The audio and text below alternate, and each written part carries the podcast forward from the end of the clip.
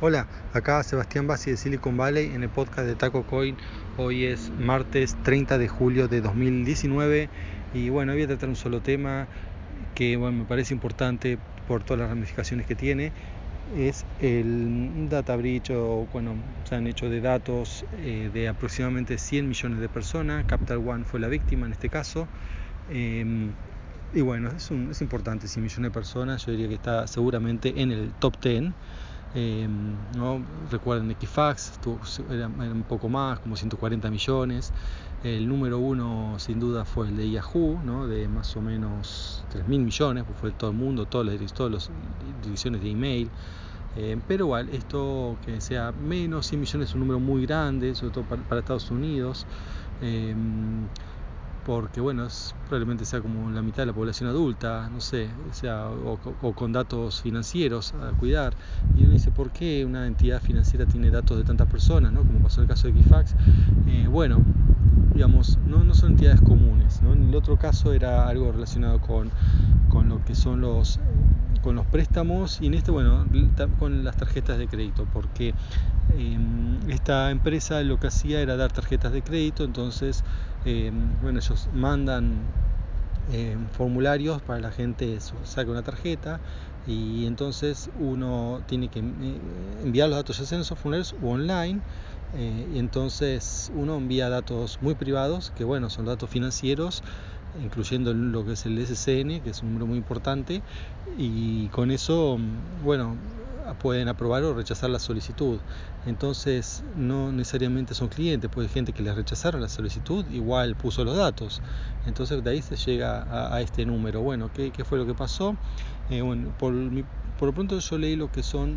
Em, lo que es como una, una, una orden ¿no? Eh, legal donde los fiscales, em, bueno, resumen el caso para, para intervenir.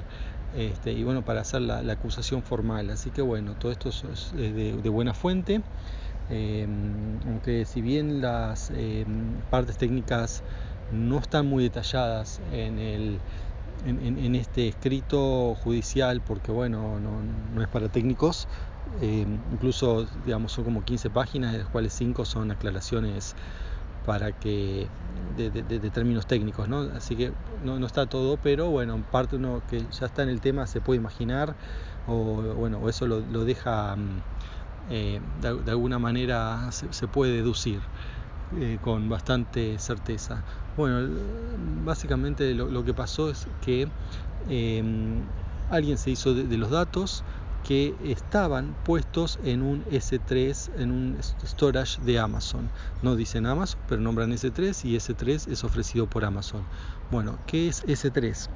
S3 em, storage significa ¿no? almacenamiento y es lo que ellos dicen almacenamiento de objetos, que en realidad los objetos son archivos. Em, y este tipo de almacenamiento se usa tanto para que una empresa almacene los datos y los use solos o tiene una función de publicarlo a la web. Y de hecho la, función de publicarlo a la web es una de las cosas más eh, útiles, ¿no? Porque bueno, para que uno lo va a tener online si después no lo va a publicar. Pero bueno, hay razones para cual tenerlo online y no publicarlo. Pero bueno, también hay razones para publicarlo. Entonces está esa opción y de hecho es una de las más usadas. Bueno, a lo largo de los años, ¿no? Pues ya tiene, no sé, tener como 10 años este servicio, han ido restringiendo el, ¿no? los, básicamente los default del S3 y las cosas que se pueden hacer con él, porque bueno, siempre está quien pone permisos que no corresponde. Digamos, Amazon cuida los datos, pero bueno, no puede cuidar que alguien haya publicado algo que no se debería publicar en un sistema que sirve para publicar. Entonces, em, digamos, eso llaman un modelo de doble autoría, no sé, algo así, o sea, doble responsabilidad en realidad. Digamos, ellos, son responsables que si vos pusiste que el dato no se publique, no, se, no, haya manera de publicarlo, son responsables de la seguridad física, son, responsables, ¿no? Sí, de, varias cosas. Em, bueno, pero no pueden ser responsables de lo que uno determina hacer con los datos. Eh, entonces, los default han cambiado porque, bueno, así como, como los tenían, nunca, nunca estuvieron abiertos del todo, pero bueno, se hacía relativamente fácil subir, eh, los, digamos que los datos queden publicados. y cada vez se hizo más difícil y ahora si uno quiere publicar tiene que realmente hacer un esfuerzo considerable. Ya es más difícil que, digamos, sin querer uno publique datos. Pero bueno, es posible, no sé cómo sin querer, pero bueno, sí que yo sin, sin saber del tema, ¿no? Se puede hacer cualquier cosa. Em, entonces, bueno, a veces se terminan publicando. La única cosa que queda abierta, o sea, digamos de permiso, no, no, no, abierto, pero bueno, pero es una puerta de entrada por ahí que también que Amazon ya declaró que lo va a cambiar lamentablemente para mí, porque realmente era una cosa muy práctica, pero bueno, se prestaba también para, para problemas, es el tema de lo que se llama los nombres de los buckets, em, que tenían como un por defecto, bueno, parte del nombre usaba el dominio que uno esté asociado. Entonces, eh, o sea, me refiero si uno tiene un dominio, no sé, pirulito.com, eh, el nombre del bucket va a decir, no, no me acuerdo ahora, pero tipo East, porque es donde están los datos en, lo que son las zonas de, alojamiento del este. Entonces, eh, East 1, eh, aws.pirulito.com.ws, no sé, .com, cosas así. Entonces, uno podía de alguna manera como deducir ¿no? Eh, los lugares de, storage. Pero, ¿qué pasa? Eso no de por sí no debería ser un problema en el caso que, por más que alguien deduzca, em, no sé, ponga en vez de pirulito.com, ponga, no sé, clarín.com, que usa S3 o otro, si la plataforma, ¿no? quien está haciendo esto, no pone expresamente publicar los datos, no se publica nada. Entonces no, debe, no, no, no es una puerta de entrada esto, porque uno pone, de hecho por defecto es así, no se publica nada y listo, uno va a estar, ah, sí, ya sé dónde está el storage. Y, que mm, es como que uno sabe cuál es una dirección web de, una página, si uno la configura bien no tiene por qué poder entrar en, el lugar que, no quieran. Pero bueno, eh, atendiendo que hay gente que no, lo publica, no, hace las cosas bien, eh, o que hace cosas mal porque digamos por defecto ya está todo bien configurado entonces eh, bueno van a sacar eso lo cual mm, va a traer un dolor de cabeza ¿no? a los developers porque tienen que cambiar todas las configuraciones em, bueno aparte ese default hacía simplificaba mucho los servicios y bueno eso no, no va a estar más y aparentemente quizás parece que usaron eso eh, para ver dónde, dónde podían estar los datos, pero bueno, eso es ver dónde podían estar, no significa que, eh, que deban estar abiertos. Pero bueno, eso fue lo que pasó, em, lo que eh, todos se dieron cuenta porque alguien le anunció a, la, a la, empresa, ¿no? One Capital, ¿por qué? Porque bueno, ellos tienen una dirección para que si alguien encuentra algo ¿no? o un problema de seguridad, le avisen, ¿no? Todas las empresas más o menos responsables tienen eso. Eh, una cuenta para reportar incidentes de seguridad y bueno una persona que se podría decir probablemente un, lo, que le dice no hacker eh, white hat o grey hat eh, alertó ¿no? ¿Cómo es esto de los hat, los sombreros? Los hackers habla sombrero negro cuando es black hat, que directamente ya estamos hablando de los delincuentes, no los que hacen cosas ilegales em, con, la computadora. Eso sería el black hat. El white hat es el tiene por ahí las mismas habilidades, pero no lo usa ilegal, ilegalmente, sino cuando descubre algo va y avisa. Y después hay una zona gris, ¿no? Que em, por ahí no comete delitos, ¿no?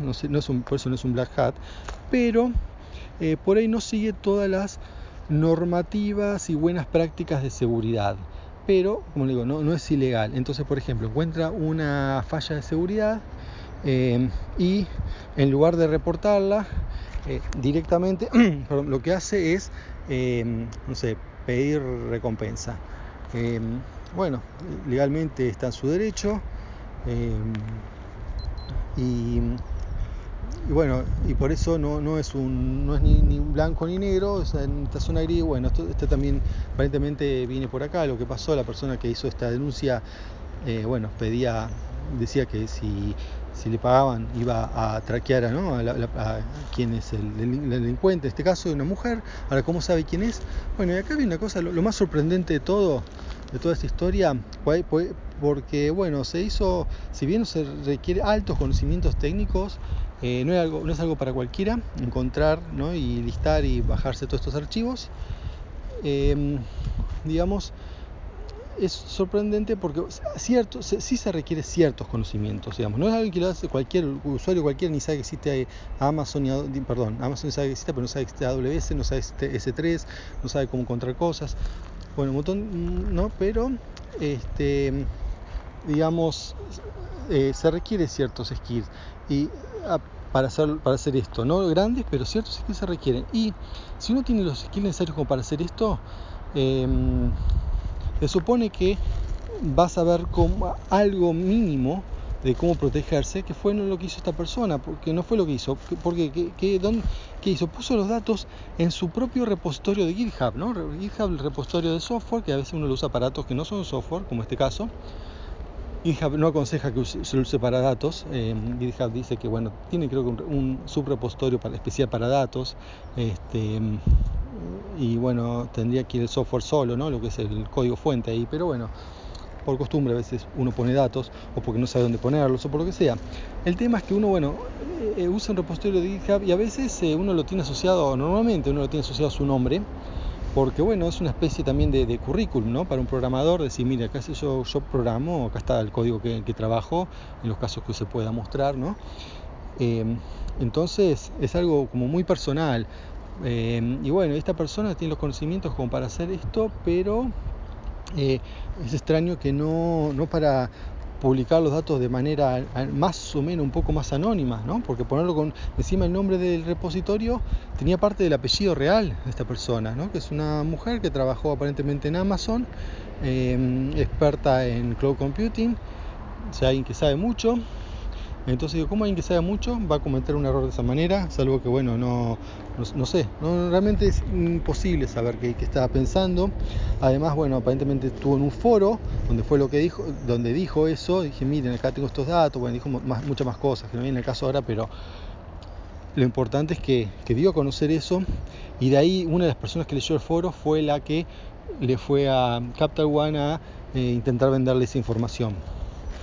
Así que bueno, en base a eso la policía actuó, este, fue fácil mirando las IPs de acceso, ¿no? o sea, pidiéndole a, a, GitHub que le dé esos datos, comparándolo con, el IP de su casa, encontraron en la casa, este, bueno, el nick que usaba, que también lo usa en otros lugares, estaba todo, todo apuntaba hasta esta persona, hicieron el allanamiento, lo encontraron, eh, estaba, estaba, la persona en la casa con las computadoras, las computadoras tenían la información, o sea, un caso que cierra por todos lados.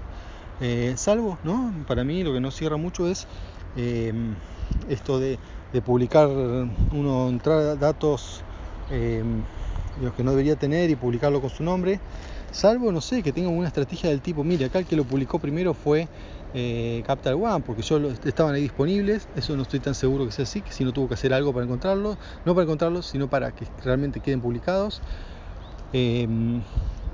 Em, eso, eso es discutible pero bueno, en, principio ella, bueno, no, no, sé en lo legal, pero bueno, lo que, son, lo que es la, ética, ¿no? los hackers es no, no publicar así, sobre todo viendo datos personales.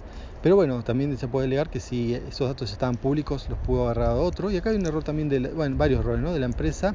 Capital One, por un lado, bueno, obviamente publicar, poner esos datos que sean accesibles para terceros los datos, algunos estaban encriptados, eso está bien, pero había datos que no estaban encriptados, eso está muy mal. Realmente em, es incomprensible cómo a esta altura todavía hay gente que no encripta los datos para, almacenarlos.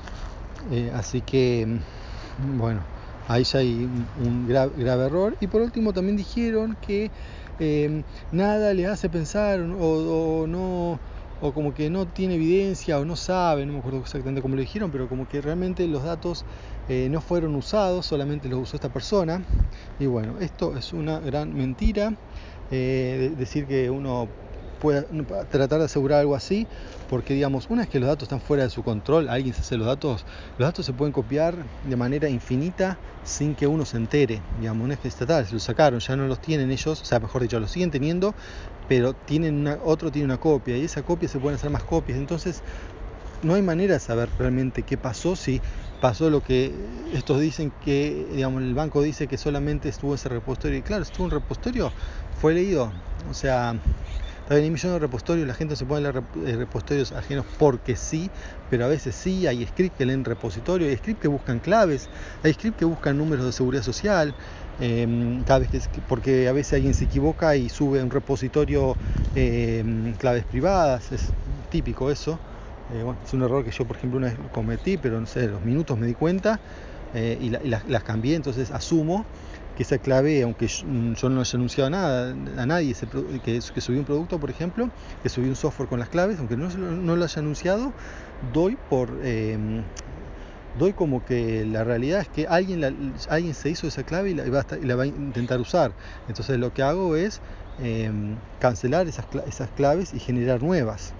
Em, bueno, acá el problema ¿no? con los números de seguridad social no se pueden cancelar, no es, no es, tan fácil. Es un problema, bueno, también es un problema, ¿no? Eh, cómo funciona Estados Unidos en ese aspecto, que, un número sea a, su vez tanto como usuario y password, ¿no? Porque que, que un número sea confidencial.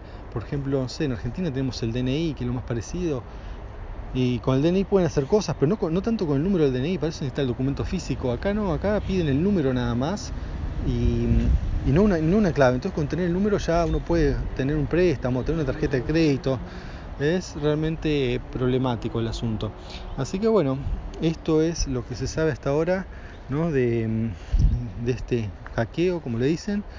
Y bueno, cuando haya más información lo trataré en otra columna. Bueno, eso es todo por hoy. Hasta la próxima. Chao.